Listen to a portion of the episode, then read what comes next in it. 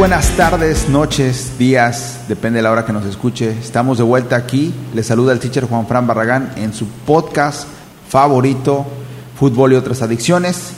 Eh, en esta ocasión, en el segundo episodio, ya tuvimos nuestro debut la semana pasada.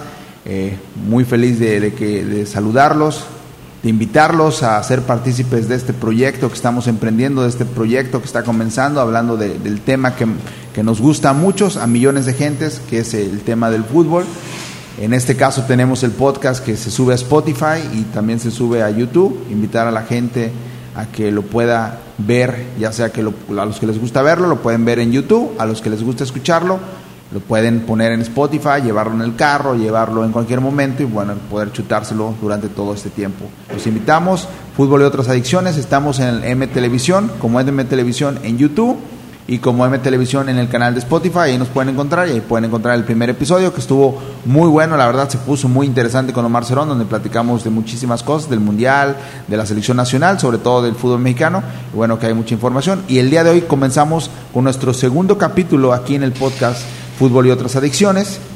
Y tenemos como invitado especial a un hijo pródigo de aquí del canal M Televisión, al profe, al crack, Hasler Núñez. Hasler, bienvenido, ¿cómo estás? No, gracias, gracias Juan. Eh, un, este, un placer estar aquí otra vez en, en, lo que es M Televisión todavía, ¿no? Este, ahora en esta faceta de, de, de lo que estás haciendo, de esto de, de, cara a cara, está muy, muy entretenido. Estuve viendo el, el, el, episodio con Omar Cerón, que es un tipo que está en otro nivel, ¿no? Para analizar este tipo de situaciones y hoy que más la oportunidad, pues vamos a, vamos a intentar a ver qué, qué nos sale por aquí. Sí, sí, saldrá buena la, la, plática, porque cuando hablas de gente con gente que sabe del tema, pues la plática fluye. Y bueno, vamos a entrar en tema y sobre todo, bueno, empezando por lo, lo principal, que es el Mundial, y que la semana pasada platicaba que, que, quedaban tres, dos lugares todavía, se había ganado ya el de Gales, que Gareth Bale lleva a Gales al Mundial, y el día de ayer, antier, se jugaron los otros dos partidos que faltaban. Dos selecciones del continente, eh, latinoamericanas, sudamericanas, participaron. El primero fue Perú. Perú fue a jugar contra el equipo de Australia. Un, un Perú que recordarlo quedó quinto en su eliminatoria, le tocó repechaje. Un equipo de Perú que había ido al Mundial pasado en 2018 que había hecho una gran eliminatoria, tiene un gran equipo, con Gareca, que ha hecho un gran trabajo, y lamentablemente contra Australia, que pues no es una... De hecho, el fútbol no es el deporte principal en Australia, pierden en penales, que vuelven a aplicar la de que aplicó Holanda en el Mundial, que se la aplicó a Costa Rica cuando cambian de portero, lo hizo, cambian en el 119, 120, cambian al portero, ponen a este portero que el portero bailarín le llaman, porque empezó a bailar ahí en, el, no sé si lo viste, y falló dos penales, Advíncula falló uno, que jugó en Tigres, pero en Puebla creo también, y falló el último penal también en la muerte súbita, falló otro de otro peruano, que ahorita no recuerdo el nombre, y se queda fuera Perú. ¿Cómo ves esto? O sea, es increíble, ¿no? Que, que elecciones como Perú, sudamericanas tan importantes, caigan contra equipos que, bueno, como Australia, que pues sí, sí son buenos, pero y que se han ido al mundial porque es su sexta participación, pero que bueno, no eran favoritos en, ese aspecto. Sí, eh, es que se, hablar de, ese tipo de, situaciones nos lleva a desde, desde cómo entrenan los jugadores, el planteamiento de los técnicos, eh, es muy distinto, ¿no? Eh, a pesar de que, como dices, Perú hace cuatro años hizo una eliminatoria de lujo que, que tuvo como referencia incluso hasta con la ausencia de, Guerrero, del delantero, que todos sufrían por él, pero salió Cristian Cueva, eh, salieron otro, otro tipo de jugadores que le dieron un realce en esa eliminatoria y que se lograron meter al Mundial de buena manera, pues ahorita lo sufrieron un poco más. Y lo sufrieron un poco más porque las selecciones como Argentina, como Brasil, están más sincronizados y eso deja menos lugares para este tipo de equipos como Perú. Se enfrenta contra una Australia que en papel eh, se supone que debe de ganar Perú con mucha facilidad, pero el planteamiento que toca Australia con un juego rudo, porque allá ya ves que le, dan, le dan duro al, al, al, rugby. al rugby, entonces con ese tipo de juego rudo, el físico. Los peruanos tienen eh, el promedio jugadores de baja estatura, más desequilibrados, pero, pero Australia es un poquito más fuerte, entonces les costó. Les costó mucho, también costó, creo que fue a, un juego nada más. Sí, un juego, un juego. Y, y, hace cuatro años eh, dos. fue a dos. Entonces yo creo que también eso, eso fue determinante, porque si hubiera sido el partido en Perú, el de ida, yo creo que ahí hubieran sacado mucho ventaja por la altura, esto eh, también es factor. Entonces, eh, yo creo que va por el planteamiento, planteamiento de Australia y después ese golpe psicológico que hizo el, entrenador de sacar al portero y meter a uno que hizo espectáculo y sacar el balón como Nahuel. como Nahuel, como el Dibu, o sea, fue impresionante, jugaron bien el planteamiento y y mentalmente los acabaron a los peruanos. Le salió y, sobre todo importante porque como lo mencionas, Perú es, un equipo que venía haciendo un buen papel, venía trabajando. Australia es una selección que nunca ha sido favorita, a pesar de que lleva varios mundiales, por ahí seis, cinco, seis mundiales que van consecutivamente. Se cambió inclusive de, inclusive de conferencia de la, de la de Oceanía, donde no había competencia, se pasó a la de Asiática Ahora le toca este repechaje, empata el partido, quedaron a ceros, pero uno pudo meter gol. Y la verdad yo sí sentí muy feo cuando me enteré de, lo, porque no pude ver el partido completo, vi la tanda de penales. Y digo, o sea, se siente feo porque, bueno, uno como latino eh, apoyas a, los equipos sudamericanos. El equipo peruano no va al mundial, que parecía que ya la gente en Perú yo veía que, ya estaba celebrando. De hecho, fue día nacional, se les dio el día para que pudieran celebrar y, ver el partido. Y bueno, lo que pasó fue, ha sido lamentable. Sí, y aparte te digo que, cuesta mucho la, también la preparación física.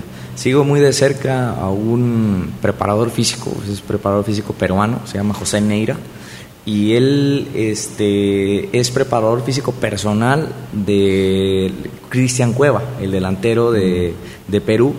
Él está jugando en, Arabia, en Dubái, por, por, esos, por esos lugares. Y este profe eh, creo que cada mes está trabajando a, a, la sesión del día, en la mañana o a mediodía. Entrena con Cristian Cueva, una sesión de, preparación física, físico-técnica. Y todavía Cristian Cueva entrena en las noches, porque allá en, en, en Dubái entrenan en las noches. Entonces yo veo cómo, cómo este delantero trabaja doble sesión con, con, este preparador físico que es muy famoso en Perú y aún así no les alcanzó. ¿Qué quiere decir? Que, que no todos están en el mismo nivel. Y tuviste, bueno, eh, tuve la oportunidad de ver este, lapsos del partido. Cristian Cueva fue un jugador que, que, fue de los más movidos, de los que más intentó, puso algunos centros. Una pelota pegó en el, en el poste ya en los últimos minutos de Perú. O sea, la, la tuvo, la tuvo difícil y después los, los penales, pues es un volado, ¿qué te puedo decir yo de penales? Sí, sí, la verdad es, la, eh, pues ya pasó, ahora Perú pierde su boleto al Mundial, lo gana Australia, va a Australia al Mundial y del otro lado, aquí más cerquita, que le tocó también a Costa Rica, que no, no somos desconocidos de esa situación porque hace unos años a nosotros nos tocó ir a jugar a Nueva Zelanda, a, a, ganar a Nueva Zelanda, porque eso fue creo en 2014, cuando fue lo del Piojo, el rescate del Piojo. Y ahora le tocó a Costa Rica jugar contra Nueva Zelanda, mete un gol al minuto 3 y le gana 1-0. Eh, Costa Rica, los ticos, pura vida, van al Mundial, yo creo que lo merecen. Y bueno, les tocó un grupo complicado porque les toca, si no mal recuerdo, en un grupo donde está España, Alemania y Japón. Pero qué bueno por, por Costa Rica, ¿no? Que, que va a otro Mundial. Sí, qué bueno y también se notan las deficiencias, ¿no? Porque eh, aquí en la CONCACAF eh, le, todos le juegan a, pelear a Estados Unidos y a México, siempre. Y ahora Costa Rica es uno de los que siempre les hace las cosas difíciles a la selección mexicana. Y cómo te das cuenta que, que, cuando van con el mismo rival que le tocó a México, a lo mejor no es el mismo tiempo y ni la misma preparación, pero lo sufrió, ¿no? Y México a Nueva Zelanda le pasó por encima. O sea, México jugó de una manera determinante, aquí les metió, me parece que cinco o seis, y allá les va a meter otros tres. Entonces, eh, habla también de, cómo, cómo como selecciones a veces cambias tu, tu estilo de juego y que te hacen ver un poquito mal, porque como dices tú, Nueva Zelanda pues es un equipo que prácticamente no figura en el top mundial y Costa Rica lo sufrió y teniendo jugadores eh, de muy buena calidad, empezando con Keller, ¿no? Sí, o sea, Costa Rica es una selección que se llama procesos, ¿no? Lo que, lo que trabajan los, los, seleccionados o la gente que dirige las selecciones nacionales. Y Costa Rica hace unos años tenía una gran camada. La dejó envejecer y hoy le está pasando factura. ¿Qué pasa? Que al Mundial llegan, pues, tienen que llegar, yo creo que en CONCACAF, cuando te dan cuatro lugares para ir al Mundial, Costa Rica, México, Estados Unidos, no deben de tener ningún problema en ir cuando compites con El Salvador, con Honduras, con Guatemala, con ese tipo de equipos. Ahora Canadá ha salido con, por las figuras jóvenes, tiene esta camada que vamos a ver cómo la desarrollan, pero bueno, lo de Costa Rica, pues lo, lo, aplaudible aquí es que va al Mundial, que va a ser animador. Y por ahí se burlaban, veía los memes de que Costa Rica pues califica al Mundial y como el típico de, la, del papá de Homero que entra con el sombrero y se regresa del bar, sale del bar, pero bueno, no hay que olvidar que hace unos años a Costa Rica le tocó un grupo con Inglaterra, le tocó un grupo con Uruguay, y no me acuerdo que Italia, y dejó fuera Italia, quedó fuera Italia, quedó fuera Inglaterra y calificó Costa Rica y Uruguay en ese mundial donde Costa Rica llegó creo a cuartos de final, donde fue eliminado con este portero, el cambio del portero holandés. Ahí fue donde hizo, creo que fue en 2014, fue en Brasil 2014, donde Costa Rica fue animador del mundial. Que en ese cruce no sé si, si recuerdas, Hasler, que en ese cruce era el de México, porque Holanda le gana a México eh, eh, en Brasil en ese mundial, y si México hubiese ganado, le hubiera tocado Costa Rica en cuartos de final. Con ese maldito no era penal. Exactamente, que posiblemente nos hubiera tocado una semifinal que después seguía Uruguay, porque fue Uruguay-Holanda. O sea, bueno, uno se hace su todo mental, ¿no? Exactamente, de que México hasta posiblemente hubiera llegado a la final de la Copa del Mundo. No pasó, pero Costa Rica sí hizo un gran papel en ese mundial. Ahora Costa Rica, bueno, tiene que jugar contra Alemania, poca cosa, que acaba de golear eh, 4-1 a Italia, 4-2, 4-1 va a jugar contra España, que le está costando, están criticando mucho a Luis Enrique, sobre todo por la defensa, por mantener a Eric García, a ciertos jugadores. Pero bueno, que sabemos que trae un gran ritmo y que Luis Enrique es un gran, un gran técnico. Y Japón, que pues siempre te complica, que de lo de Asia es de, los, de las elecciones más, complicadas. O sea, ¿le ves posibilidades a Costa Rica de, de, decir siquiera octavos de final? Yo creo que esta vez se queda corto. Sí, se queda corto por, por lo que ha mostrado Alemania. Creo que es una potencia. Eh, ellos tienen como tres camadas. O sea, a veces te juegan. El mundial este, pasado se quedaron en, fuera. Sí, sí, pero traía el, mal de, campeones, como dices tú. O sea, venía de ser campeón del mundial, si no me recuerdo. Y, le, dio, le dio el campeonitis o sea, a, Alemania. Pero sí lo veo muy difícil en esta ocasión. Yo creo que Joshua Kimmich viene muy bien. Este Manuel Neuer sigue siendo la, la, parada que acaba de hacer, impresionante. O sea, este de, los estos que, juegan en, por la banda del Bayern Múnich, el morenito este, ¿cómo se llama? Sané. Sané, o sea, tiene, tiene muchísimo. Eh, no, no, no, no veo por dónde, ¿no? Eh, ya, ya no son jugadores tan estáticos como Müller, o sea, ya son jugadores mucho más dinámicos. Y como dices tú, yéndole eso a que a Costa Rica, la camada de Costa Rica, que todavía juega a veces este Brian el delantero Brian, no, no me acuerdo el nombre, o sea, también ya, ya son jugadores como los que tenemos guardados, ya no los, que, ya no los quieren sacar, que los quieren mantener por la jerarquía. Entonces yo creo que esta vez no le va a alcanzar. Podrá ganarle a Japón, pero a, Alemania yo creo que no. Y, se queda eh, corto. Con el, sí, se queda corto. Pues sí, vamos a ver. Estaba viendo los grupos del Mundial precisamente y los grupos del Mundial, pues este es el grupo complicado porque tiene a España y Alemania dos potencias mundiales que se van a disputar el primer lugar. Están, pues es el grupo más complicado. Está el grupo B que también me llama la atención porque está Inglaterra. Es un grupo prácticamente de puro inglés, se podría decir, speak English, porque está Inglaterra, está Estados Unidos y está Gales, que bueno, llegó Garrett Bale a, la selección de Gales, que va y van a jugar ahí, Gales contra Inglaterra, ese va a ser un partidazo, es un clásico prácticamente de la isla. Eh, y bueno, está Irán, simplemente para completar el cuadro, que es otro grupo, yo creo, de los más atractivos.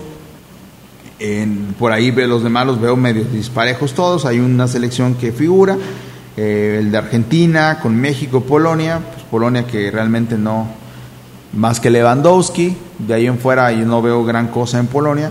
Pero yo creo que esos dos grupos, el grupo E y el grupo B, son los grupos más parejos, más competitivos, donde va a haber partidos interesantes, sobre todo ese Gales-Inglaterra y ese Estados Unidos-Inglaterra.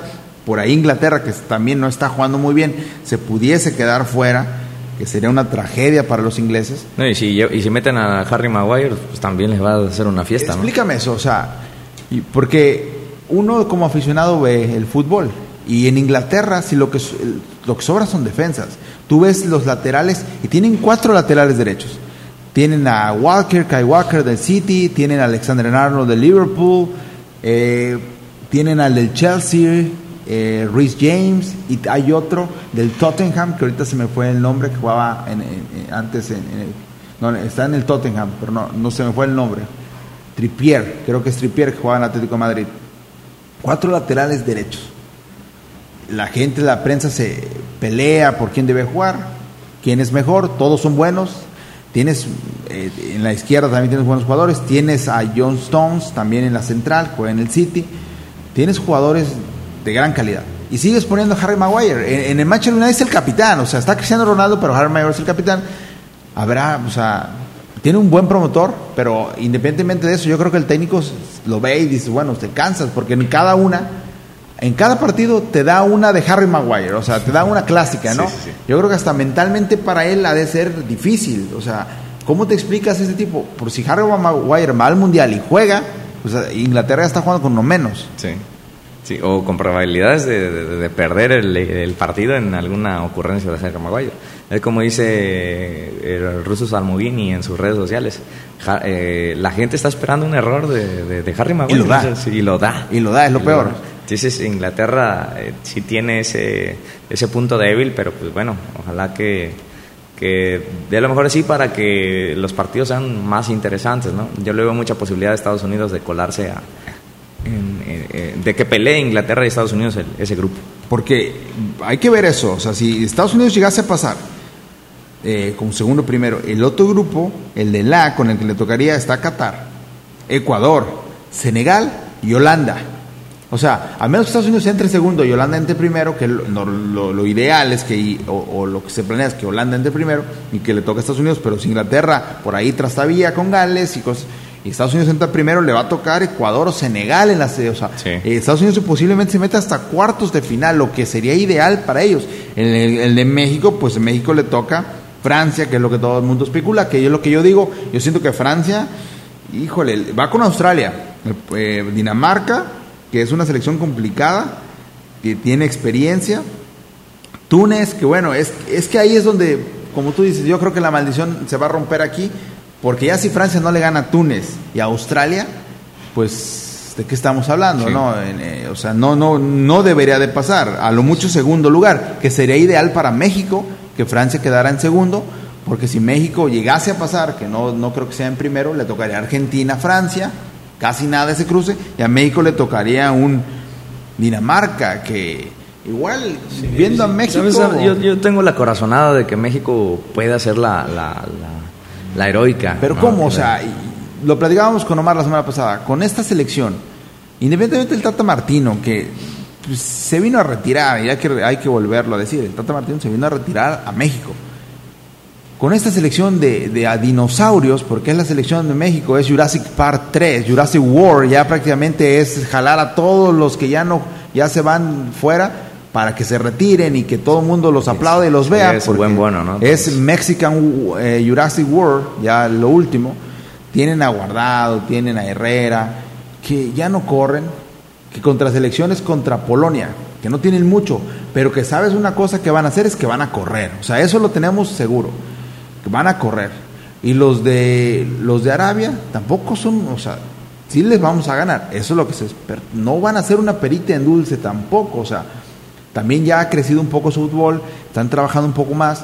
Y bueno, Argentina pues es prácticamente pedirle a Dios que, nos haga el milagro y que Argentina salga en una mala tarde, que también los argentinos traen mucha presión, pero tú los ves jugar y tienen un, sistema, tienen una idea y lo de México, pues el, empezando que no, no hay idea. Sí, lo decía Luca Modric eh, en una entrevista, que, que ve a Argentina muy, muy completo, dice que lo ve muy unido que a comparación de que cuando jugaron en el Mundial pasado, sí creo que fue el pasado, que sí traían buenos jugadores, pero que no, no se veía un, trabajo en conjunto. Y dice que ahora sí lo ve, que lo ve muy, muy bien acoplado y pues que traen a la cabeza a Messi, ¿no? Entonces, eh, rivales de esa talla, el que te digan eso, pues sí, sí es este, eh, sí es determinante, ¿no?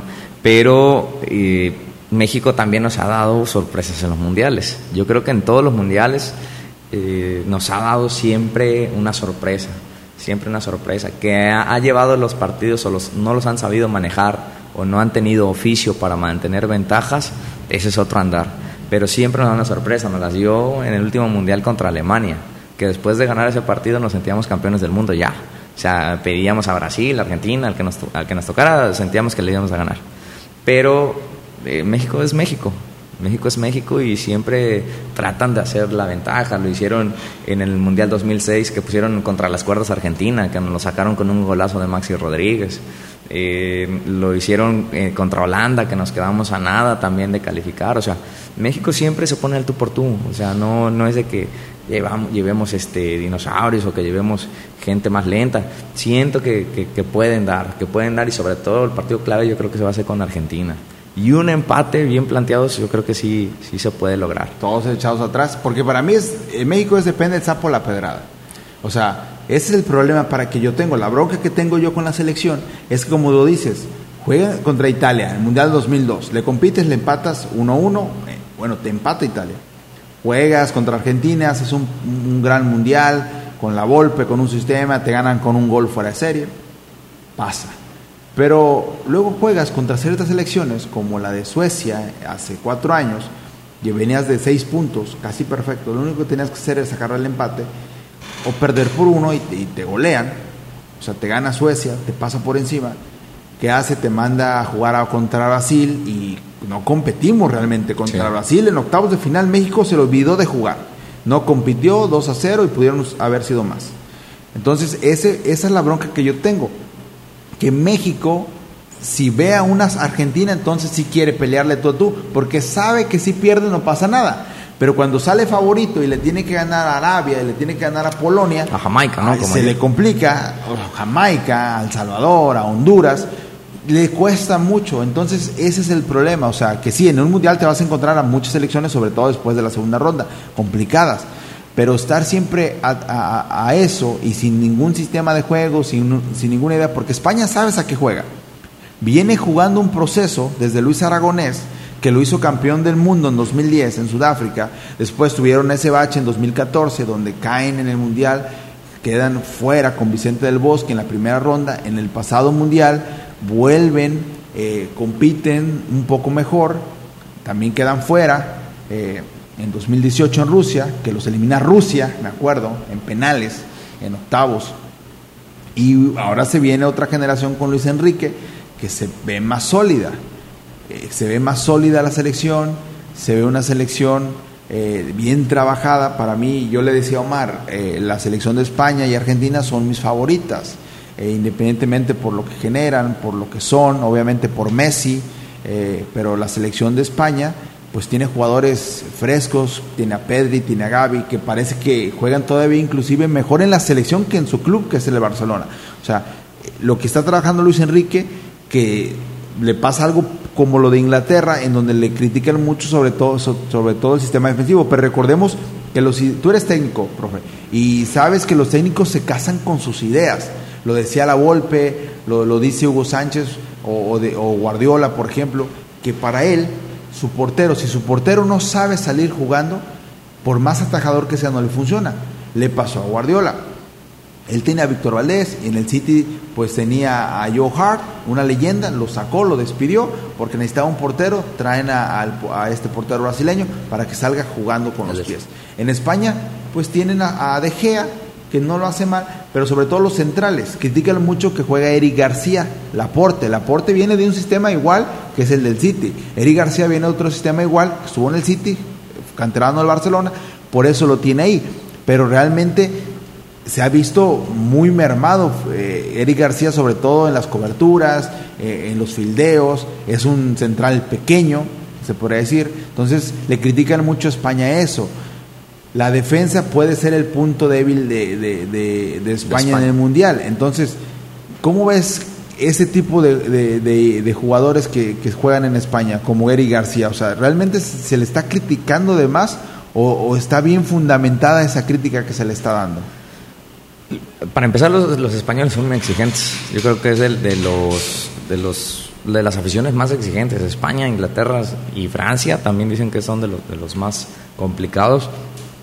Eh, están acostumbrados a que, como tú dices, tuvieron un proceso tan bueno con Luis Aragonés y que después lo continuó Vicente del Bosque, que los acostumbraron tanto a un, estilo de juego y a unos jugadores tan excelentes en la defensa como lo eran Sergio Ramos, como lo era eh, Piqué se acopló a ese equipo también. Para mí Piqué no, no, ha sido nunca de mi gusto, pero que se acopló bien Puyol antes. Eh, eh, o sea, Puyol, o sea, era, era una defensiva bastante buena, bastante agresiva, pero también le daba mucha salida. Incluso en el Mundial, cuando ganaron este, en el 2010, el Mundial, la defensa metió varios goles. Puyol se agregaba, digo, Puyol se agregaba mucho en los tiros de esquina y Sergio Ramos llegaba mucho por la banda, porque jugaba de lateral, eh, derecho. De lateral derecho, Piqué, Puyol y del otro lado Candevila. O sea, eran jugadores que tenían mucha, mucha fuerza, pero sobre todo tenían mucha salida. Entonces ahorita Luis Enrique se enfoca mucho en, en, que pasen la pelota mucho por, por Pedri, por ese tipo de jugadores que, que les están dando una responsabilidad y aparte que tienen una edad muy... Rodri. Rodri, o sea, y les exigen a, la, a la defensa de España pues algo que te digo que los tenían acostumbrados a otra cosa y con jugadores mucho más experimentados, porque vamos a, decirlo, ¿no? Cuando quedó campeón España eran tres procesos. Exactamente. Había sido la, eh, perder la Eurocopa con Luis Aragonés, después ganaron la Eurocopa con Luis Aragonés, fueron dos procesos y después ya, ya cayó la de este, la del 2010 y después creo que me parece que ganaron otra, otra Eurocopa. 2012. Entonces, pero tuviste una generación o lo agarraste ese equipo cuando ya estaban en, en, la plenitud la mayoría de los jugadores, un Xavi, un Iniesta, un Busquets, que ahorita ya están fuera y que le están dando, dando la faceta a, jugadores más, más jóvenes. Sí, ahí es donde España tiene que aprender, porque todavía llega Busquets. Busquets va al Mundial y, va de titular, porque Luis Enrique es un fiel amante de, de Busquets. Le han criticado también eh, sobre todo lo de Ferran, que Ferran parece que no se encuentra, que no mete goles, y no será, y ahorita lo acabas de decir, que no es de tu agrado, pero no sería bueno que Piqué pudiese llegar a la... Él, él dijo que, ya se retiró a la selección, el Luis Enrique pues tampoco como que se ha visto en la necesidad de, de llamarlo, y dudo que lo haga, pero en ese ámbito de experiencia, ¿no sería bueno que llevase a un jugador como Piqué? Al Mundial como reserva, como apoyo. Lo han, lo han dicho jugadores, siempre es apoyo. Por ejemplo, lo que pasó con Marcelo, que hizo una función prácticamente de motivador. Igual lo de Dani Alves en Barcelona, prácticamente llegan como motivadores al vestidor. ¿No será lo que necesita España? ¿Y Ramos no va al Mundial? Pues parece que no también, está, no ha jugado prácticamente este año, tendría que hacer unos meses muy Excelentes, buenos. Bueno, podría ser Sergio Ramos, ¿no? Sí, yo creo que es, y sobre todo porque eh, siento que Ramos es un jugador mucho más agresivo, ¿no? O sea, no, no, no el tema de, ir a patear, o sino que Ramos cuando te va a un tiro de esquina te marca diferencia. ¿no? digamos, al Atlético de Madrid le pintó la cara cuando se agregó, ¿no? ha metido goles importantes. Cuando va a Piqué a buscar un tiro de esquina, no te gana una, a pesar del, del tamaño y la altura que tiene, ¿no? Entonces, eh, yo siento que Ramos le puede dar más, más eso, ¿no? Porque Vimos a Piqué sin Puyol, vimos a Piqué sin Dani Alves, vimos a Piqué con Lenglet y que le costó una eternidad, ¿no? La lentitud, el jalón de, camiseta que le hizo al jugador de, Madrid o del PSG, creo que a los dos, ¿no? hubo, hubo memes hasta de eso, ¿no? Roncero se lo comió eh, criticándolo. Entonces yo creo que tiene mucho más oficio Sergio Ramos o más, más, este, más cartas para llegar a, en ese sitio de, de experiencia. ¿No? Y este, pero no sé, no sé cómo lo veas tú. Eres ramista, eres ramista. No, no, no, no. Y de hecho ya ves que yo le voy al Barcelona antes que al Madrid, pero sí veo que tiene más aptitudes eh, Ramos y entre Ramos y Piqué, sí. Si tú pusieras a Puyol y a Ramos, olvídate, ¿no? Pues con Puyol te casas. menos talentoso, ¿no? y menos talentoso, pero era un, era un guerrero. Pero en la defensa creo que hoy en día se, ya se presta el central talentoso, pero en su tiempo la prioridad de un defensa, de un Pablo Maldini, de un Franco Baresi, es defender. Mario Canavaro. Exactamente, eh, la idea, su chamba es defender, no salir jugando, no hacer goles, esa no es la chamba central. Y, este chico que, que me dices que, que critican mucho, también, eh, ¿en qué equipo? Eric García. Eric García. Está en, el Barça. En el Barcelona. En el Barcelona. Y no es, no es siquiera es titular en el Barcelona. Exactamente, es lo que te iba a decir. ¿Cómo le, le cargas la responsabilidad a un jugador que ni siquiera es eh, referencia, capitán o que tiene partidos cada ocho días en, en, un equipo y le quieres dar el mando de, de, una selección? O sea, tampoco, ¿no? Porque tú siempre ves, decías, bueno, los centrales de España, ¿quiénes son? Ah, Sergio Ramos y Puyol y decías, ah, bueno, están en la élite de fútbol, ¿no? Y te vas a, a, este, a Uruguay, ¿quiénes son los centrales? No, pues Araujo, ¿quién es? El central de Barcelona. Exactamente. Y te vas a la contención de Uruguay, ¿quién es? Ah, Valverde, ¿quién es? Madrid. De top, top, o sea, ¿no? Y acá no, o sea, Eric García yo creo que le preguntas a 100 personas y no saben. No saben lo conocen en Barcelona y en, España, Barcelona, sí. lo critican. Eh, o que te jueguen la central de Manchester United o Manchester City o así me refiero. Entonces, sí, yo creo que sí le están cargando mucho la mano, pero te digo, los españoles son, son muy exigentes. En, que ahí en, centrales, pues tiene uno muy buenos el City, que es Rubén Díaz, que es portugués, que Portugal también tiene una gran selección con Cancelo también tienen a buenos jugadores, Bernardo Silva, obviamente Cristiano Ronaldo, va a ser la última, ya es como la última nos vamos, Portugal y, Argentina, Messi, ¿quién tiene mayor probabilidad? ¿Quién tiene mayor probabilidad y, por qué de figurar más en el Mundial? La selección portuguesa también tiene un trabuco, o sea, estoy diciendo Cancelo, Rubén Díaz, Rubén, eh, Bernardo Silva, Joao Félix. Joao Félix, Cristiano Ronaldo, Diego Jota, un equipazo. Sí un equipazo. Y Argentina, pues ya son también viejos lobos de mar, con Di María, Messi, tiene a De Paul, tiene a también Lautaro, que está haciendo goles. Pero, pero ¿sabes qué? Que ahora siento que, a diferencia de otros mundiales, ahora como que le hacen la camita a Messi, ¿no? Ahora como que juegan para Messi. Mm. Y antes, bueno, yo así lo veía, que Messi era, que haga todo Messi. O sea, Messi venía a media cancha, traía, llevaba, pegaba gol, metía goles y todavía le decían no, Messi pecho frío, cuando te hacía el 80% de los ataques y eso.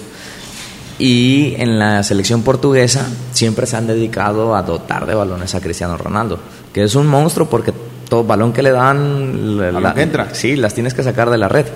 Pero siento que en este, en esta Copa América, pues no sé si tú la viste, eh, eh, Messi no cargó con tanta responsabilidad de ir por la pelota y traerla. Ahora tenía a un De Paul, ¿sí? O a un, este chico de que juega en el Tottenham, creo todavía, este... Se me fue el nombre de, este chico. Este, que, le hacía la chamba. que, le, hacían la chamba y que nada más le entregaba, ¿no? Porque también Messi ya nada más está para eso, ya, ya no está para jugar a las 10.000 revoluciones que Y va a ir motivado, es lo que se ve. Está viendo el grupo de Portugal, gana, yo creo que Portugal gana, gana. Uruguay, que es el más complicado, y Corea del Sur. O sea, mínimo Uruguay tiene que calificar y el grupo ya le tocaría el cruce con Brasil, Serbia, Suiza, Camerún. Entonces, si Portugal hace su chamba, queda primero y Brasil queda primero, le tocaría un Serbia, Suiza, Camerún. Entonces puede avanzar. El de Argentina, pues es mm, Arabia Saudí, México, Polonia. Pero el cruce es con, Francia. Dinamarca, o sea, también yo creo que los dos tienen para avanzar, deberían de mínimo hasta cuartos, claro. a cuartos y de ahí soñar con una final. En papel, en papel tienen que entrar. Portugal, Argentina. soñar con una final Portugal-Argentina en, en, Qatar, yo creo que sería la, la, culminación para decidir que cada quien tiene su favorito, ¿no? Que si Messi o Cristiano es el mejor de la historia, porque ya no solamente el mejor del mundo, ya los ponen al, mejor de la historia. Siento que están en diferentes lugares. Para mí, a mi parecer, Cristiano Ronaldo es el mejor goleador del mundo. sin duda. Y Messi es el mejor jugador del mundo. O sea, hay niveles, pero bueno, sería lo ideal, ¿no? Sería soñado como que la cúspide para ambos, Cristiano contra Messi, vendería increíble, los dos. la casa de apuesta al tope, o sea. Todo sería una locura. Qatar se volvería totalmente el epicentro del universo futbolístico en esta final. No cuesta nada soñar. es difícil porque hay selecciones complicadas, pero no imposible, sobre todo viendo los cruces y viendo la calidad de selecciones que tienen. Claro. Pudiese pasar. Que los argentinos están soñados que llegan a la final, sí o sí. Por el, por el tipo de cruces, como lo dices tú. Y, lo vimos en el sorteo, ¿no? Cuántos del Dibu y cuántos argentinos después sacando TikToks. El problema de, los argentinos es eso, las expectativas para mí. Yo quiero mucho a los argentinos. Tengo muchos amigos en Argentina. Y siento feo porque cada año con año o cada mundial tienen este proceso de que la selección tienen a Messi, tiene a Messi, y eso se les va a acabar, como al Barcelona se, se le acabó. Claro. Eh, viene este mundial, es el último de Messi, porque no va a haber otro para Messi, eh, y si no logran ganar ahorita, ¿cuándo? O sea, ¿cuándo van a ganar? El problema es, para mí de Argentina son sus expectativas, como le pasó a Perú, que se sentían ya en el mundial. Argentina ya se sienten casi, casi como amplios favoritos, si no es que ya tienen la copa en la final y siento que, o sea, ese para mí es el del plato a, la boca, se cae la sopa y siento que Argentina, ese es su gran problema. En cambio hay selecciones como Portugal que no, lo no figuran tanto en ese aspecto y que sí pudiesen dar la sorpresa. Yo espero que Argentina llegue, pero sí siento que ese es un problema para los argentinos. Sí, y, pero te digo que yo lo veo muy sólido, ¿no? Ya lo, bueno, te digo que, que vi una entrevista de Luca Modric que decía que estaba muy sólido y sobre todo con, este portero que traen. Yo creo que, que antes o Argentina ha sufrido mucho en los mundiales por los porteros por los porteros. Porque, y el Dibu sí es tan bueno. Eh, pero es que es un tipo tan seguro de sí mismo que da confianza a todos. Y tú bien sabes que cuando volteas atrás y ves a alguien así, dices, no, pues para adelante, para adelante. Y ya ves que contra Croacia, el que los arregló fue el portero. Los arregló fue el portero. Y en esta ocasión yo creo que viene bien armado de atrás, de, la portería. En la defensa como que tiene sus debilidades, pero de ahí para adelante tiene una contención muy buena una contención muy buen buena. Equipo, ¿no? Tiene un buen equipo. Tiene un lateral este que jugó en Villarreal que le hicieron un partidazo al Bayern Múnich que no lo pasaban, no lo pasaban, no me acuerdo su nombre. No, no, soy de, de, memorizarme mucho los nombres, pero sí me acuerdo que, que, era un argentino que estaba jugando al lateral, que no lo pasaron. Sané no lo pasó y jugó excelente.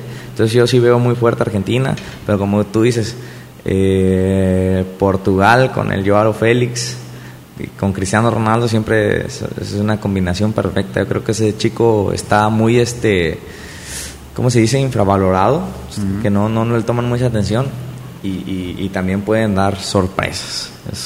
sí, y sobre todo, pues viendo, y como tú dices, de Sané, Sané, cambiando un poquito el tema, en el mercado ya de, de fichajes, Sané le queda un año más de contrato, pero dice que ya se quiere ir del Bayern, se quiere ir para perdón, se quiere ir de Liverpool, quiere ir al Bayern Múnich, Sané, ahí todo se hizo todo un show, porque ahora Sané se va de Liverpool para el Bayern, de Bayern se va Lewandowski al Barcelona y Darwin Núñez del Benfica, un gran uruguayo, gran delantero, llega, ya fue fichado por Liverpool, 80 millones, 20 de variables, una locura, 100 millones a Liverpool, joven, un nuevo, le llaman el nuevo pistolero, el nuevo Luis Suárez, eh, yo lo he visto, eh, tiene muchas similitudes de él. De hecho, hay una entrevista, salió en esta semana, donde Luis Suárez dice que le dijo al Barcelona, directivos del Barcelona, que le echaran un ojo a este Darwin Núñez, que lo ficharan para el Barça para que sea su sucesor. Y los del Barcelona dijeron, juegan Almería. No, no, no tiene sentido ficharlo. De la Almería lo compra el Benfica, que sabemos que sabe vender bien. Sí, Benfica y, ahora 80 millones más 20 al, al Liverpool. Y bueno, el Sané es un gran jugador también, pero bueno, que ya decidió que su ciclo se acaba y cuando un jugador ya no está a gusto, pues se va y va al Bayern. Y como que nunca, como que nunca entamblaron, ¿no? Sané y, Salah, como que siempre hubo esas rencillas, esa como que envidia, esa como que la última no te la doy. Siempre hubo como esa como ese tipo de, disgusto entre ellos y, Sané decide irse de, de Liverpool. Llega este chico de uruguayo y tú me dices que, del pistolero Suárez y yo vi un TikTok de unas jugadas similitud con, Fernando Torres. ¿Con Torres? goles, perdón, goles que, que este son réplica de lo que hacía Fernando Torres con el Atlético Madrid, en Liverpool. cuando jugó con Liverpool. Sí, eh, le hicieron una comparativa del tipo de goles y, y sí, sí, traen muy, muy, muy, este, mucha, eh, mucha calidad de, mucha similitud. Sería, eh, pues imagínate, en el Liverpool ya sería un Liverpool más sudamericano porque llegó Luis Díaz del Porto, sí, de Colombia. jugador. Ahora llega Darwin Núñez, ya serían un uruguayo y un colombiano. Tienen a Salah, que sigue siendo un gran jugador a pesar de que, bueno, en, la final Champions vimos que era el que más buscó. Sí, que el más intentó. Tienen a Bobby Firmino todavía, que parece que ya también están buscando salida. Y como que nunca dio, ¿no? Como que nunca dio más. que fue en su tiempo y de repente bajó y Pero ya. Como fue de tiempo de seis meses. Exactamente, desapareció. Diego Llota, que también es otro jugador que pues viene, prácticamente están buscando en la liga portuguesa Liverpool, jalar jugadores de allá y traerlos a, acá a, a Inglaterra. A Jurgen Klopp le gustan cierto tipo de jugadores Obviamente que sobre todo se sepan mover, le gusta mucho también el juego de posesión. Y bueno, vamos a ver con, cómo le funciona en ese aspecto, porque pues el Liverpool es un equipo que, que pinta, ¿no? Que, que, busca. Sí, sí, sí, que, que, tiene un buen proceso, ¿no? Con, con Klopp, que, que le ha atinado a los jugadores, le ha atinado, la verdad es que sí, porque, y también ha, ha, sabido jugar, ¿no? Porque, ah, por ejemplo, de, de, las salidas que te tira Alexander Arnold, son, son bestiales, ¿no? Te, puede salir por su banda, te puede hacer un trazo largo, te puede jugar de interior. O sea, eh, eh, tiene un, un, sistema de juego muy bueno Jürgen eh, Klopp que, que con esta contratación que hizo, yo creo que con eso le va a dar al, al, al el anillo al dedo. Yo creo que sí, sí van a, a figurar.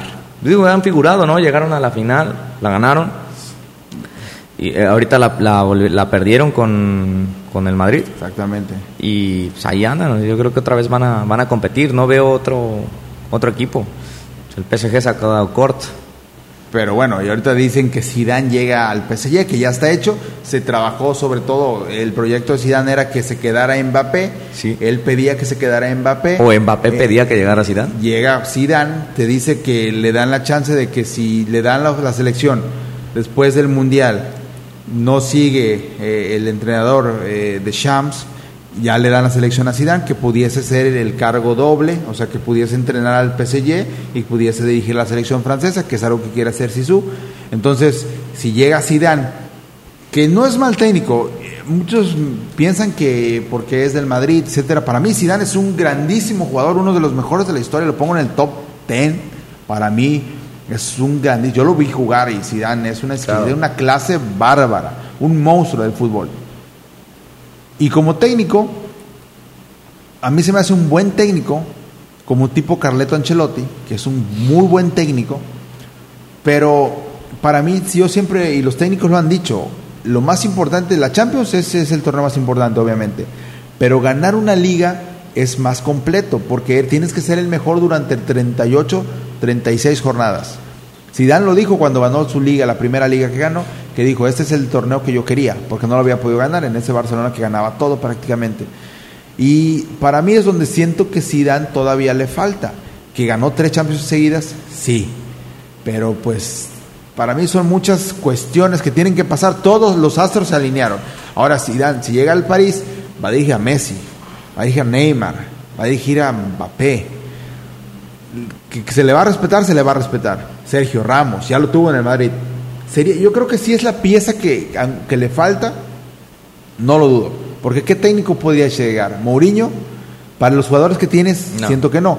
Para mí Zidane es un tipo Hugo Sánchez, de que los motivo con mi presencia, les, eh, les toco la pelota dos, tres veces, les hago cosas, les enseño cosas que no han visto y jueguen ustedes. Porque muchas veces es lo que tenemos que hacer. Como técnico, simplemente decirle, a ver, tú eres demasiado bueno, entrena bien, descansa en tu casa, come bien y vente a jugar. Y haz lo que tienes que hacer en la cancha.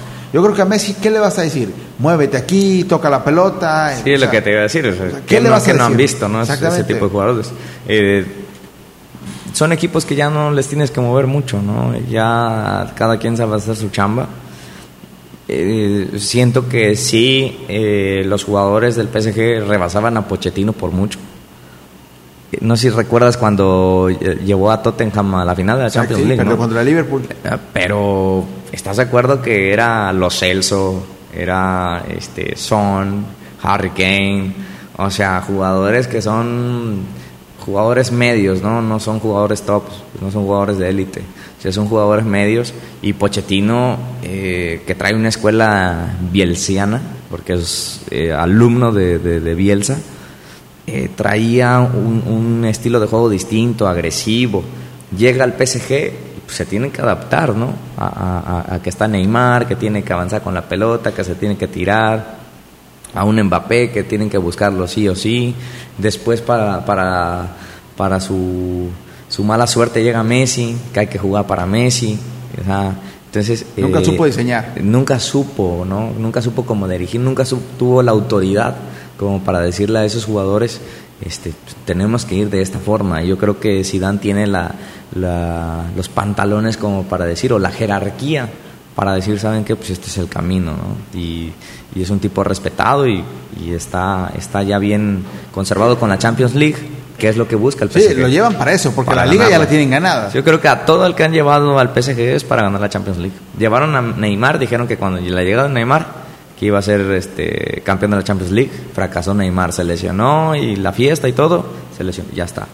Y después llevaron a Messi, pues ahí está el resultado. Lo mismo, ¿no? Entonces, eh, han estado apostando proyectos y digo, pues esperemos que, este sea la buena, ¿no? Para también ya ver los últimos pasos de, de todos, más que Neymar, Messi. Y está Sergio Ramos, o sea, también es, es un equipo diseñado, totalmente construido para ganar esos partidos, que son seis, y luego son dos, cuatro, son seis más y la final 13 partidos. Para 13 partidos llevan a, a Sisu, que ganó tres Champions, para eso lo lleva, entonces tiene, tiene el currículum de Champions League, porque la liga la tienen ganada, va a tener a Messi, va a tener a, Neymar posiblemente, por ahí se, se, está trabajando, dice el jeque, se está trabajando con Mbappé, ver quiénes siguen, quiénes no.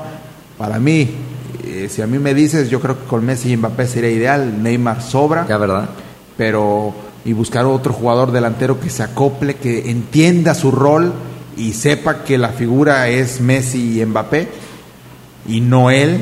Ya tres es demasiado para mí, tres jugadores de eso, porque tienen un Marco Berratti que es un monstruo en medio campo. O sea, el, y ya se va, ya fue Di María, que les, les va a pesar un poco, sobre todo por la experiencia que generaba. Tienen a Sergio Ramos atrás, tienen a Marquinhos, tienen a Keylor y tienen al portero italiano, Kimpempe, eh, a Hakimi por la lateral, que también es un gran jugador. O sea, el París tiene un equipazo y todavía va a buscar armarse de más para que ganar un trofeo. O sea, y ese es el, problema. Me recuerda a, a, ciertos equipos que buscan, ¿verdad?, generar a base de dinero, pero pues a veces no se te da, o sea, eh, y creo que tú y yo pensamos lo mismo, por eso es la, la entonces a veces no se te da y a veces uno piensa que por tener a los mejores jugadores te van a ser campeón y no se trata de eso, a veces también se trata de la suerte, porque la suerte cuenta, creo que cuenta porque muchas veces puedes tener un equipo no tan bueno, pero si sale en su día y el otro no sale en su día, le vas a ganar. Yo, yo creo que la suerte de los jugadores ideales, experimentados porque en los partidos que perdió, el partido que perdió PSG con el Real Madrid fue por unas malas decisiones, por malas decisiones de los defensas y por mala decisión del portero. Tiene sentado en la banca a un portero que ha ganado Champions League como tres, ¿cuántos ha ganado? Y pones a Donnarumma, que sí, que venía jugando una Eurocopa muy buena, pero que no tiene todavía las credenciales como para estar al frente. Le da la responsabilidad y cuando la aprieta un monstruo como Benzema, no decide bien, no decide bien. Y Keylor no se hubiera metido en problemas. O sea, Keylor la vuela, la manda a la tribuna y se arma otra vez el equipo. Entonces, Donnarumma ahí tuvo una mala decisión y yo creo que es tener un jugador ideal que sepa hacer lo correcto en las jugadas importantes. No todos tienen que vender camisetas, ni tener el apellido adecuado, ni ser guapos. No, se trata a veces del jugador, de, como lo decía en su tiempo Florentino, Sidanes y Pavones. Sidanes y Pavones, y para que pues, ganar esos partidos. Exacto. Gente de experiencia, los llevaste para eso. Ramos lamentablemente se lesionó, Messi no pudo aparecer en ese partido. Mbappé hizo un golazo en una finta que le hace a Courtois, que le corta la cintura, pero por tantito fuera del lugar. Ese gol hubiera definido todo. Y bueno, al final ya sabemos lo que pasó. Y ahora te quiero preguntar un poco acerca, ya que estamos hablando acerca de qué le enseñas a un jugador, porque sabemos que tú eres formador, que estás trabajando también como, como formador en, una escuela que tienes de, de fútbol de la Jaiba Brava que estás trabajando con niños. Entonces yo quiero eh, platicar un poquito acerca de ese tema, del formar niños, del formar a, los pequeños, a los bambinos. Eh, ¿qué se les enseña a los niños? Porque em, ya veo que empiezas desde las edades de 5, 4 o 5 años y tienes hasta los de 15 años. ¿Qué es lo que se les enseña por ciertas edades? Porque no se les enseña lo mismo. ¿Y cuál es la ideal, la edad ideal para que el niño empiece a patear la número 5? ¿Cuándo es cuando debe de ir? ¿Cuando le gusta? ¿O a qué edad es la ideal para que digas, este niño ya tiene que aprender a patearla si es que quiere ser bueno? Sí. Bueno, ahí en el proyecto que, estamos aquí al frente, que lo, lo tomamos hace un año, que antes la traía un profe, Ernesto, todos lo conocemos, profe Neto. Eh, a mí me invitaron hace un año a tomar, a tomar el equipo este, y tiene el, tiempo que, estamos trabajando ahí. Eh, tenemos eh, cinco categorías hasta ahorita, empezando de la de cuatro o cinco años, que es la etapa la preescolar Luego tenemos a los de 6 y 7, años, 8, 9, 10 y 11, que eran los, los alumnos que, venía trabajando el profe Ernesto, y los de secundaria. Esas dos camadas últimas son, son camadas que 100% tenía el profe Ernesto. Y después nosotros ya empezamos a invitar la, la 8 y 9, la 6 y 7 y la de 4 y 5 años que tiene un mes que estamos trabajando con ellas. Eh, yo decido ampliar o recibir niños desde cuatro años a raíz de, un torneo que fuimos a Tampico en Semana Santa. Fuimos a un, torneo ahí a Tampico. Eh, llevé a la categoría de 6 y 7 años y a la categoría de 10 y 11. A la 10 y 11 nos vinimos en semifinales, nos ganó una escuela muy buena, una escuela muy trabajada, una escuela que a diferencia de nosotros eh, trabaja con niños eh, escogidos. Él, ese profe ha debutado a Pizarro, ha debutado a Julio Gómez, o sea, no los ha debutado él, no, pero los, ha trabajado, los ha entrenado, los ha, ha trabajado con ellos. Pero sí me, eh, me he tenido dos, tres amistades que me han dicho, no, es que ahí van puro niño escogido, ¿no? O sea, puro niño que juega bien y, ah, pues vente y te entreno. Y ellos participan mucho en estatales en estatales, en estatales, y ahí es donde eh, la competencia de ellos va creciendo, entonces eso los hace mejorar. A diferencia de nosotros que nos llegan, valga la palabra, nos llegan en pañales, nos llegan en pañales, y nosotros tenemos que enseñarles desde lo básico. Entonces yo a raíz de que fui al torneo de Tampico, me di cuenta que en Tampico a los cinco años los niños ya están jugando torneos, cinco años. O sea, una liga de fútbol de cinco años ya están jugando en Tampico a los cinco años y luego los de 6 y luego los de 7, pero van separados todos. 5 años, 6 años, 7 años, 8 años, 9 años, no es combinado como aquí lo hacemos, de que 6 y 7, y 8 y 9, y 10 y 11. ¿Por qué? Porque hay una diferencia de, de edades y un año en infantes es, un, es mucho, es, mucho en, en el desarrollo físico que ellos tienen. Entonces, por eso decido abrir la categoría preescolar, porque siento que es la edad idónea para empezar a jugar al menos el fútbol. Yo creo que todos los deportes, pero en el fútbol es, es primordial.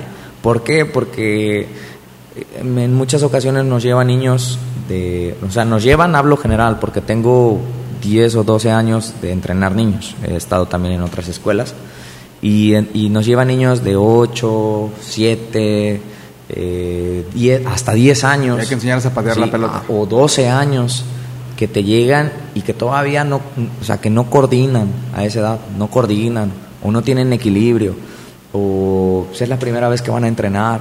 O sea, eso ahí es cuando, cuando tienes problemas como formador para que un niño de esa edad pueda adquirir los cimientos que tenía que haber adquirido pues desde temprana edad. Entonces, este, nosotros sí eh, decidimos abrir esta, esta categoría y nos vamos enfocando a, como dices, a la edad. En la categoría de, preescolar trabajamos mucho lo que es coordinación, equilibrio y la familiarización con el balón. No hay tanta obligación como para que el niño, ah, tienes que pegarle parte interna con el empeine, no hay tanto. Simplemente el acercamiento al, fútbol. Los acercamos, los acercamos, los acercamos y los vamos teniendo en una zona en donde ellos vayan eh, mejorando la competencia motriz de ellos. ¿sí? ¿Qué, tan, ¿Qué tanto puedo desarrollar con mi cuerpo? Es lo que hacemos en, la, en la etapa preescolar, es lo que estamos trabajando desde hace un mes para acá. Ya después cuando entramos a la etapa de primarias, en la etapa de 6 y 7 años, ya trabajamos un poquito con más este, lo que es la velocidad, ¿sí? ya empezamos con el control de balón, la conducción de balón, el golpeo de balón y después nos brincamos a los 8 y 9 años ya con, con lo que es este control y golpeo, este, con, con, un poquito más de fuerza, de resistencia, y vamos entrando de esa manera. ¿sí?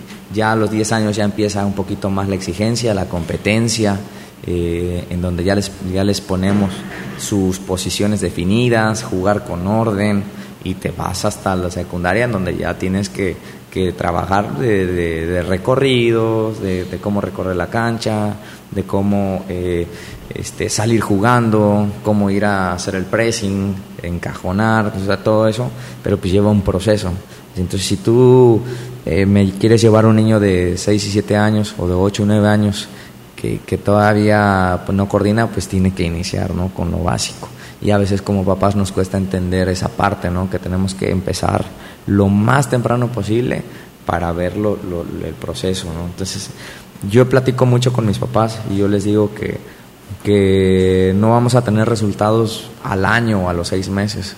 Es un proceso largo, es un proceso tardado, pero que se ven mejoras inmediatamente, ¿sí? Pero para, para ganar, pues es, es un poco complicado.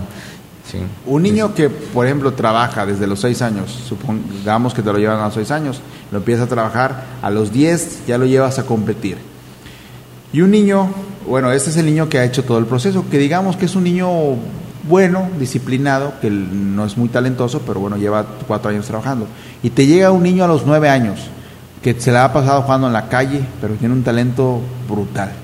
En un año, para subirlo a esa categoría a los diez y que les toque juntos, supongamos que vayan a un torneo juntos, un, niño que solamente tiene un año entrenando, pudiese comerse todo ese proceso de los otros años que lleva otro niño simplemente por el talento que trae?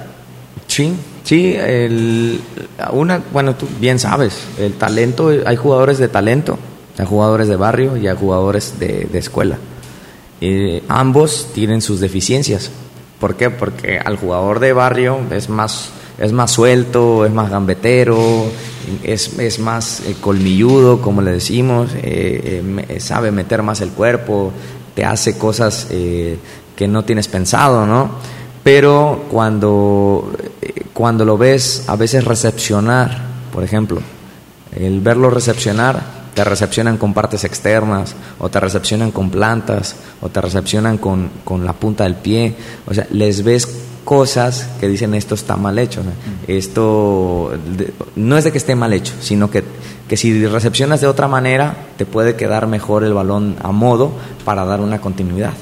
Porque me ha tocado, me han llevado niños eh, o hemos invitado niños que los vemos jugar contra ellos. Y este, un caso, un niño de, de, de, Chilico aquí en la comunidad, vimos un jugador que, buenísimo, que estuvo al tú por tú con otro jugador bueno, Axel. Estuvieron al tú por tú, lo invité y ya cuando llegó a los entrenamientos, pues le costaba. Le costaba, le costaba, le costaba porque no tenía ese proceso. Pero en la cancha es, es, un, es, un, eh, es un buen jugador y después te vas al jugador de escuela, al jugador como tú dices, que ha entrenado, que ha tenido balón, la recepción, esto, me muevo aquí, acá, pero le falta la picardía, la picardía del otro, la picardía del, del la que se aprende en la calle, que se aprende en la, calle, sí. Pero ese problema que, que, lo estás mencionando tú es el que lo tenemos ahorita presente, que al jugador le hace falta creatividad pero antes nosotros jugábamos en, el, en, el, en la calle, en el campo, incluso descalzos jugábamos y, y, teníamos esa, esa fortuna de hacernos en la calle. Pocas escuelas había antes y ahora hay bastantes en Ojutla y qué bueno, qué bueno que hay bastantes, y, pero solo así vamos a, vamos a crecer, combinando el talento con el trabajo. Sí, y a nivel de, de país, ¿no? Como México, porque en el Scout, que es lo que yo te iba a preguntar al siguiente tema, ¿cuál es? Porque pues la gente dice, hay que descubrir, y hay muchos jugadores talentosos, pero se descubre un Chucky Lozano, se descubre un Héctor Herrera, de repente aparece un Chicharito, que no parece el tipo ideal de jugador de fútbol como un Giovanni Santos, un César Villaluz en su tiempo. Si ese tipo de jugadores, ahorita, ah, y de ese tipo de jugadores que aparecen, ¿cuáles son las cualidades de un buen scout, porque un buen scout tiene que tener ese feeling o ese ojo bueno para saber decir, este es un buen jugador, porque tú ves diario jugadores y te pasan cientos de niños delante. ¿Cómo sabes y cómo decides, este niño va a ser mejor que los demás? Simplemente al verlo, o sea, cuáles son las cualidades que tú ves, porque no solo es lo tangible, sino lo intangible para decidir, este jugador tiene mucho futuro. En lo que me he percatado de, varios eh, visores que conozco, es que buscan mucho la constancia, la constancia dentro de un jugador en, el terreno de juego. Es decir, eh, buscan que el jugador, eh, si, si dribla a un jugador, cada vez que lo drible, él tiene que ganar el drible. O un jugador que es defensa, cada vez que va a, defender, gane todas. La constancia. El delantero, que cada vez que patee, meta de 5-4 eso es, en eso me he dado cuenta. Ven al jugador que hace una, una, Entonces, cuando estás en, un, en una visoría, siempre los visores, cuando te echan un ojo, se acercan contigo y te piden ciertas cosas. Te piden hacer algo. A ver, eh, ¿puedes jugar por derecha? Ah, A ver, intenta por izquierda. Ah, A ver, eh, haz esto, haz esta jugada, engancha hacia adentro y pega la puerta. Ese tipo de acciones eh, son los que hacen los visores o que ven en los jugadores, o que yo me he percatado de que, lo demuestran. Aparte de, de, la, de, las, de cómo te desmarcas, de si te sabes votar, de, que las recepciones dirigidas depende en la posición que juegues, porque para todo debe de haber una recepción dirigida. Para el que sale, de, la pelota le debe de quedar, al defensa le debe de quedar una recepción corta y, con balón rodando para seguir en la siguiente jugada, darle la, pelota al que sigue. El medio ni se diga, tiene que estar espejeando todo el tiempo dónde están sus compañeros para poder seguir con el proceso de jugada. Y el delantero pues también, tiene que recepcionar de cara a que le queda la portería o de cara a, formar una pared y poderse mover al espacio. Entonces, eh, sí, son, son varios puntos de vista y también incluye mucho el tipo de filosofía de juego que tengan los clubes, porque son diferentes. Pachuca es un estándar muy, muy alto, es un estándar muy alto, desde empezar de lo físico, cómo tenga que estar físicamente. Eh, por ejemplo, yo vi, me pasaron una, un perfil de jugador ideal de, para el club de León y ellos traen hasta por estatura. ¿Sí? Te dicen, si tienes un jugador de tal edad eh, en posición lateral, creo que los laterales son los, a los que le piden la estatura mínima, que son unos 70 en León. Y los porteros deben de medir más de 1,80 y el delantero igual más de 1,80. Los medios deben de medir más de 1,75 y así se van. O sea, entonces a ti te dicen como escuela, si tienes jugadores que son muy buenos, pero si ves que físicamente no están desarrollados, pues veles, veles acomodando posición en, en esta, en la lateral o de volante. Es el descarte lateral entonces. ¿Eh? Es el descarte lateral. Ah, sí, sí, es como que 1.70 de lateral o de volante. O sea, sí, sí me entiendes. Y, y, se va al estilo de juego. Te digo, yo tengo una tabla del perfil de, de egreso, o el perfil de egreso, el perfil de, del jugador, de cómo tiene que ir en cierta posición, qué, qué características debe de cumplir en cada, en cada posición de juego. Entonces también por ahí va, desde lo físico hasta a lo que debe de sentir, lo, que debe sentir cada, jugador. Entonces, eh, cada, cada, digo, conozco de Pachuca porque trabajé en la, en la filial de Pachuca, conozco al profe Cesario que vino a hacer las visorías y tuve unas pláticas con, con el Club León, unas, unas pláticas, unas capacitaciones y ahí tuve la oportunidad en la reunión de estar viendo qué es lo que piden cada. Y eso está padre, eso está padre porque tú como, como entrenador o como formador, pues te vas haciendo la idea, ¿no? Te vas haciendo la idea, ah, no, pues buscan esto, buscan esto, pues hay que trabajar sobre esto. ¿sí? Pero pues hay 18 equipos, 17 equipos en, en la liga, desconoces lo que quieren los otros equipos. Sí, ¿no? Y, y, sobre todo invertirle, porque es una inversión trabajar desde pequeños, tanto para los padres, eh, de llevar a su hijo al entrenamiento, regresarlo, que estuvo un mal partido, la motivación, etcétera, irlo trabajando, porque si van a trabajar el físico, que muchos papás nos van a estar escuchando en este podcast, sí. Y van a estar diciendo, bueno, entonces tenemos que invertirle al físico también al niño. Y no se trata de meterlo al gimnasio. Y, por ejemplo, si ya tiene un cierto cuerpo y obviamente la genética no la puedes vencer. No, no, no. no. Si no va a crecer más y mi, mi hijo es el, va a ser portero. Mi hijo tiene que ser portero y mi hijo mide unos 70 y es muy buen atajador. Tendría que ser demasiado elástico como el Conejo Pérez como para que pudiese llegar a ser portero. Y aún así, los scouts en cuanto lo vean, pues no lo van a voltear a mirar. Prácticamente como lo que me dijiste, llevan su tablita y dicen, bueno, 1.70, ah, ok, acá mira, este es una torre, 1.90, pues lo puedo trabajar, porque muchas veces también, también como scout yo, yo creo o pienso que dicen, bueno, a mí me toca hacer mi chamba, también al entrenador lo voy a llevar para que en bruto lo trabajen, se le puede moldear. Pero a este muchacho puedo hacer que si le cuesta abajo, pues trabaje abajo. Pero a este muchacho no puedo hacer que crezca, o sea, no voy a hacer que sea más alto, eso ya no lo voy a poder lograr. Entonces, pues los papás también se van a, preocupar un poquito en ese aspecto, pero como tú lo, como lo, indicas, entonces el trabajo de un formador es saber decirle, sabes que ya llegas, tienes 15 años, ya es muy complicado que crezcas más, entonces vamos a buscarte cierta posición, ¿no? O sea, hay, jugadores profesionales que lo han dicho. Yo inicié siendo defensa toda mi vida y terminé siendo delantero. terminé siendo, era delantero y terminé siendo central porque no había más. Y en esa posición me fue de maravilla. O sea, le, pasó a Casimiro, creo que cuenta su historia, ¿no? ha pasado a todos. Jordi Alba era delantero en el Barcelona. Y, terminó, siendo lateral, izquierdo. Es pequeño, es bajito, mide unos 73, 74 por ahí. Philip Lam era buen contención lateral. no, pero Philip Lam era contención en, inferiores. En, inferiores. Y después Guardiola lo volvió a poner de contención. Y luego eh, en el Mundial, cuando debutó con Alemania en 2006. En lateral izquierdo. Al derecho. Izquierdo, ¿no? Philip Lam, derecho. derecho, bueno, ahí está. Un gran lateral. Entonces van por las bandas. O sea, los pequeños y talentosos por la banda y aparte laterales. lateral se habla muy fácil pero hay que tener mucho fuelle físico yo creo que son los que más corren en el partido porque hay que atacar y hay que saber cuándo agregarse y hay que defender vemos laterales como Dani Alves como Marcelo que ya están por retirarse pero que cambiaron prácticamente esa posición. Roberto Carlos Cafú los brasileños a esa posición le han dado muchísimo.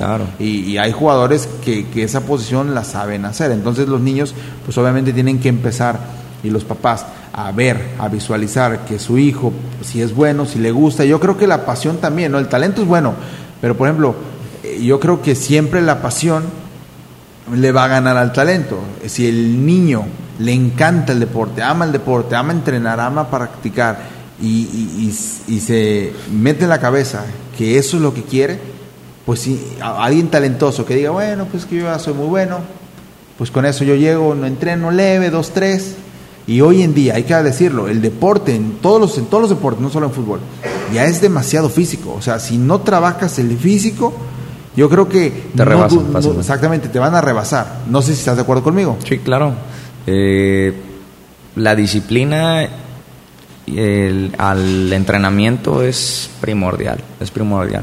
Y estamos en una zona, y me incluyo, eh, eh, somos muy flojos para entrenar. Somos muy flojos para entrenar eh, queremos que todos los días tengamos una motivación cuando se nos debe hacer un hábito, estar entrenando, estar entrenando, estar entrenando. Yo pocas veces he ido a Tampico, iba a Tampico, pero esta vez que fui a lo del torneo me fijé en todo. Me fijé en todo, en la infraestructura que tienen, en que nosotros estábamos en un torneo de fútbol, pero al lado estaba el torneo de básquetbol y al otro lado estaba el torneo de natación. Y cuando me paraba y salíamos del hotel a las siete y media de la mañana, veías a 100 gentes, 200 gentes eh, trotando por toda Avenida Hidalgo. O sea, ¿qué te habla? Que tienen una cultura deportiva, tienen una cultura deportiva y es la que nos hace falta a nosotros. Muy poca gente eh, eh, entrena, hablo en fútbol, o sea, en, personas adultas, ¿no? Entrenamos muy poco, solo vamos a, tirar la cáscara, como decimos pero nos hace falta el entrenamiento, entrenamiento, entrenamiento, entrenamiento, y eso lo tenemos que hacer hábito, ¿no? También que nos hace falta un poquito de infraestructura, ¿no? Para, para tener ese tipo de, de, de desenvolvimiento, de desarrollo, pero empieza por nosotros y empieza también porque los papás pues lleven temprano a los niños. No estoy diciendo que al, fútbol, yo siempre lo que le digo a los papás que cuando van y van a hacer unas pruebas ahí de, para ver si le gusta o no la clase. Yo les digo, lo ideal es traérmelo temprano. Me dicen, es que veo que le falta, o cuando los ponen a entrenar. Híjole, este, yo creo que vamos a venir después porque este, veo que le falta un poco. Le digo, no, pues es que le falta porque pues, es la primera vez que lo está haciendo. Por eso es que le falta.